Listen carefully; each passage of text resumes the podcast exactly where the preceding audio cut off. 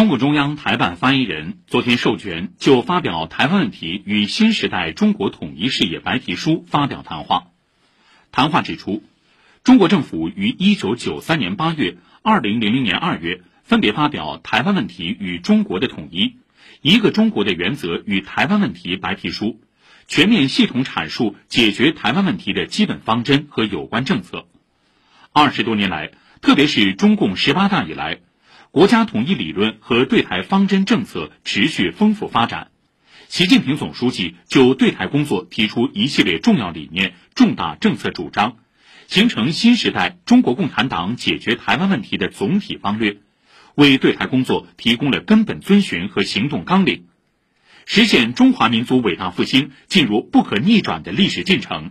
我们更有条件、更有信心、更有能力完成祖国统一大业。